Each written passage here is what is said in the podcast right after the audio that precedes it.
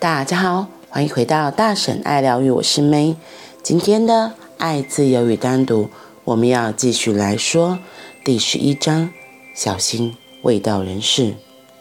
在印度有一本书叫《长尾猴之祷歌》，那里面是四十个小篇对猴神的祈祷文。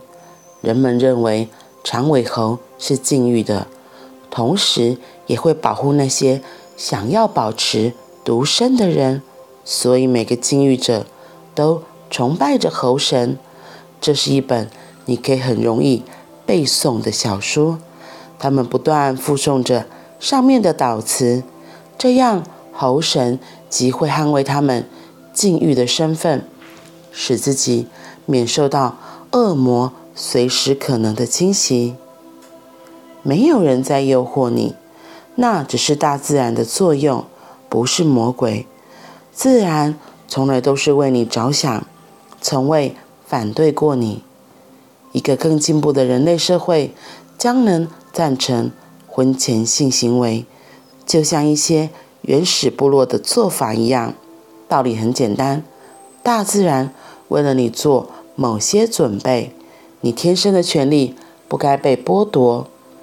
假如社会不预备让你结婚，那是社会的问题，不是你的问题。他们应该要想办法解决。原始部落的人们找到了解决的办法。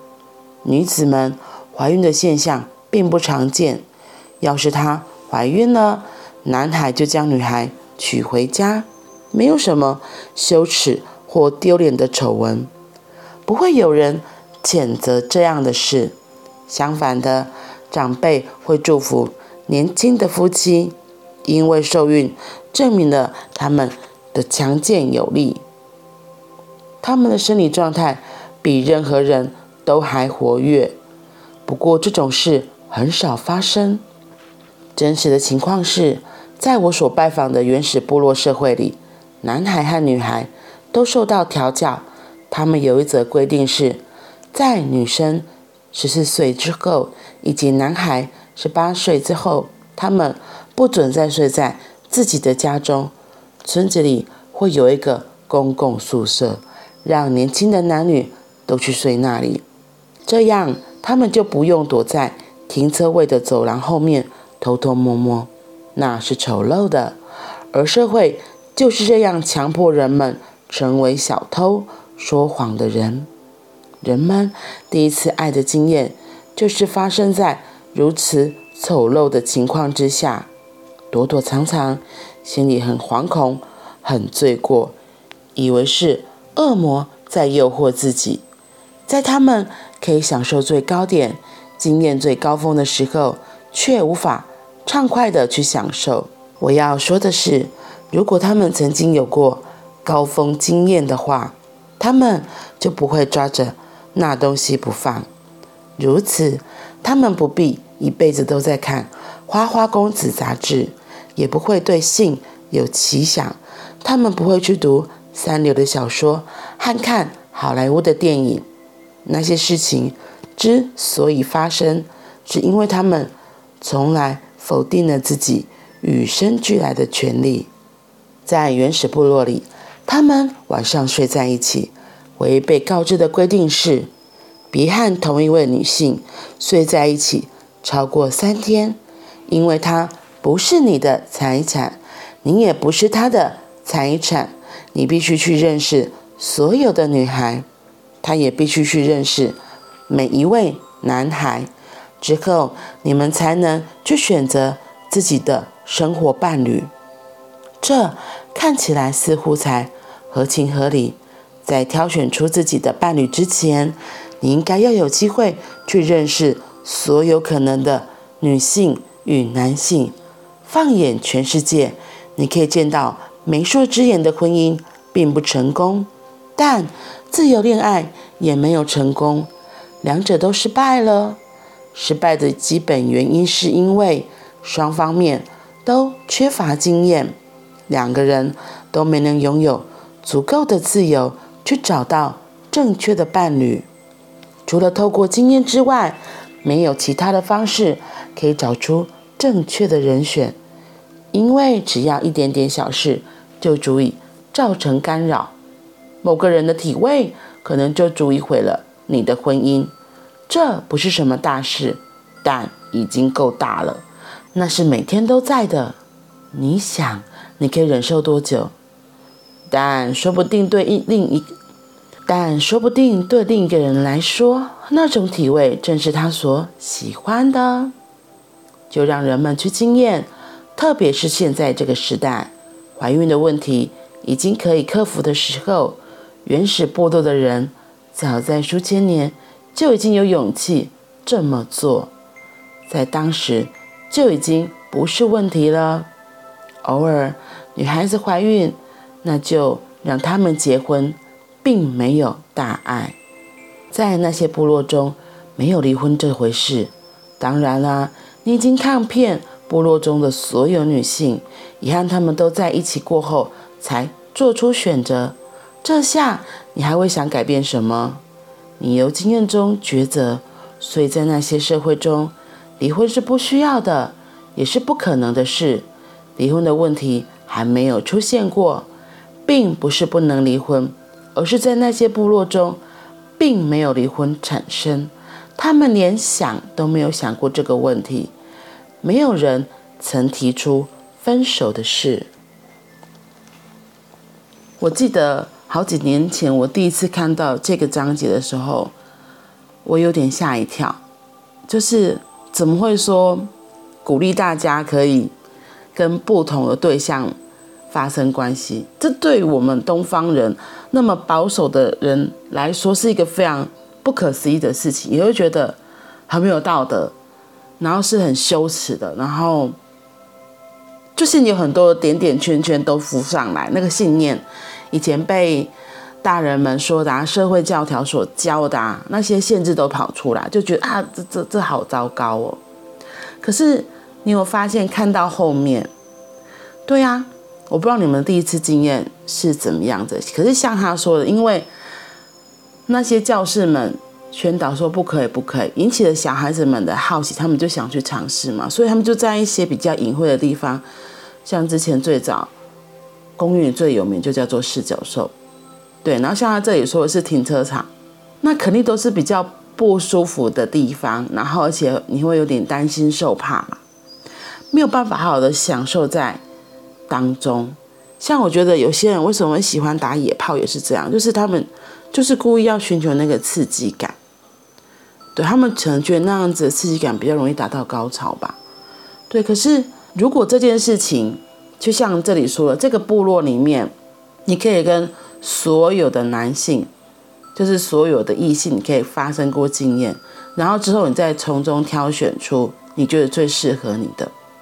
当你每个都去经验过去体验过，你当然会知道说，哎，我跟这个人合不合适，然后再选择，那我要跟谁度过下半辈子。而且我觉得他特别好的是，他说。不要跟同一个男性或女性在一起超过三天，因为他不是你的财产，你也不是他的财产。我觉得这个天数的限制很好，因为你如果当你都习惯这这个，你可能就减少了跟别人接触的机会，那这样你就没有办法好好的在每个人当中去好好的经验去体验，然后才有机会找到你适合的啊。我有一群很好的朋友。然后我们也都会分享这种比较私密的事情，然后所以如果有人有交了男朋友或女朋友，可能就彼此讨论。可讨论不是讨论说什么，讨论是说我们讲话都会很直接啦。我们就是说，那你有跟他发生过关系的吗？那这方面的方式合不合拍？因为我们都会觉得这件事情合拍是很重要的。就是这个基本上，如果你跟这个人是合拍的。尝试过了，觉得是哦，可以哦，他可以让你满足你的需求，你跟他在一起的时候是很开心快乐的。当你这方面的需求被满足，你就不会再想要去别的地方找新的滋味啊。所以我怀疑很多那些会想要偷吃的人，不讲偷吃，就是他想会寻找的人，是因为他在这个伴侣身上没有找到他真正的高潮，没有找到他真正的满足。他因为没有满足，所以才会想要去外面找新的嘛，或是寻求其他的可能性发生。如果你跟原本的这个伴侣，你们非常的契合，你们就都能够达到你们想要的感受、感觉、目的，在这里被满足了，其实你就不会想要再花其他的心思去找外面的。所以我就觉得奥修他今天讲说这个传统部落的这个习惯，也不是习惯，对，这个习惯、这个习俗，我觉得真的是挺好的。当我们能够尝试过之后，不要禁止，我们自然就不会更好奇，想要去做些什么。就像我女儿最近很可爱，因为她在看那个《大英百科全书》，然后有一个章节就是她讲到青春期，然后呢，所以它里面有讲到一些十八禁，然后那个图案，因为它是漫画百科全书嘛，我女儿就一直很好奇，她就说：“妈妈，那个十八禁的电影你有看过吗？”那个十八禁的影片点出来会怎么样吗？妈妈，你知道吗？他光问我这件事情，大概问了两三次。我想说，这么好奇哦，因为他很清楚的知道他还没满十八岁，所以关于这件事情，我就跟他解释说，会有所谓十八禁这个东西，是因为怕你们还没成熟，你们的心智状态、心理状态、身心状态还没有成熟，所以。他看的这些影影片会影响你。我说十八禁里面有很多东西，除了色情、暴力，像是恐怖片也是。所以我就跟他举例说，像我就跟他讲，我小时候因为以前的电影分级没那么明显嘛，像我之前看的恐怖片，我自己就会很害怕，就害怕僵尸啊，那个暂时停止呼吸，不知道你们有没有经验？所以我那我记得那个时候我真的睡觉都非常的害怕，都被自己的。想象力给困住，就觉得好可怕，好可怕，会不会僵尸来啦，或什么的？然后，所以我女儿这样问我，我就问她说：“你不是也不喜欢看某些电影吗？因为像第四台的电影，它有时候不会真的把那些恐怖血腥的画面给上颜色，就是有时候还是不小心播出来了，因为他可能在比较深夜的时段。那我女儿之前就有看过，所以她就觉得很可怕，像她连那个《鬼灭之刃》。有一些是比较打打杀杀，因为我那时候是看电脑版的，所以他根本更不可能会有那些把那些打打杀杀的给删去，就直接是播出来。他看了一些些，就说：“妈妈，我觉得有点可怕，我不想看了。”对，然后我就跟他举例，我就说，就像是类似这种东西。然后，所以我才发现，当这边写的十八禁，其实小孩真的会更好奇，那到底是什么啊？所以就像你看哦，这么小的小孩，他就会有这么多的好奇的，更何况是在精力丰沛的十四岁到十八岁中间的男男女女，他们这种是原始的、原本的欲望，就像我们要吃饭、睡觉是一样的。可是我们的社会价值观却禁止、禁止、禁止，以至于他们只好为了求生存嘛，去找了一些奇奇怪怪的地方啊，暗不见天日的。地方，然后甚至因为不知道怎么样做正确的避孕措施，而可能发生了就是怀孕这些副作用，甚至是染上性病等等。对，所以如果我们自己有能够，所以如果我们能够有更不一样的开放的心态，站在好好的让小孩，好好的让。这些孩子们知道怎么样保护好自己，然后什么叫做正确的性知识、性的观念。我觉得对于整个社会反而是更加分的，而不只是一味的禁止。不过我觉得现在有很多的老师，他们的观念也比较好一点了，因为书市面上也有，因为市面上也有很多关于性教育的书籍，让他们也能够比较了解。从很小的卡通漫画的绘本，到后来的电影影片，其实政府们也都有在拍这些宣导影片，也会让他们能够更知道。不过，我觉得就是我们家长自己也有一个很重大的责任。当小孩子发生这样的状况的时候，我们怎么样去引导他们，跟他们分享自己的经验、自己的体验，让他能够保护好自己。也能够保护别人，我觉得这才是最重要的。嗯，所以不是要过分的去限制他、框架他。好啦，那我们今天就先分享到这里哦，我们明天再继续，拜拜。